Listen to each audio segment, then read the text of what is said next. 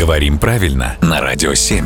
Володя, доброе утро. Доброе утро. К нам на WhatsApp пришло сообщение. Вопрос. Как правильно стоять за дверьми или же стоять за дверями? Слушатель топчется на пороге, неловко получается. Можно смело заходить, одинаково правильно. Так и так, это одно из немногих слов, их очень мало осталось в русском языке, где окончание «ями» и окончание «мягкий знак ми» абсолютно равноправны.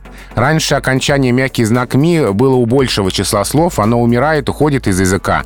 Это окончание из одного древнего типа склонения, который давно разрушился и утратился. Вот окончание осталось, мы его можем еще увидеть в некоторых устойчивых выражениях, типа «лечь костьми», угу. при том, что в обычном употреблении мы говорим «костями».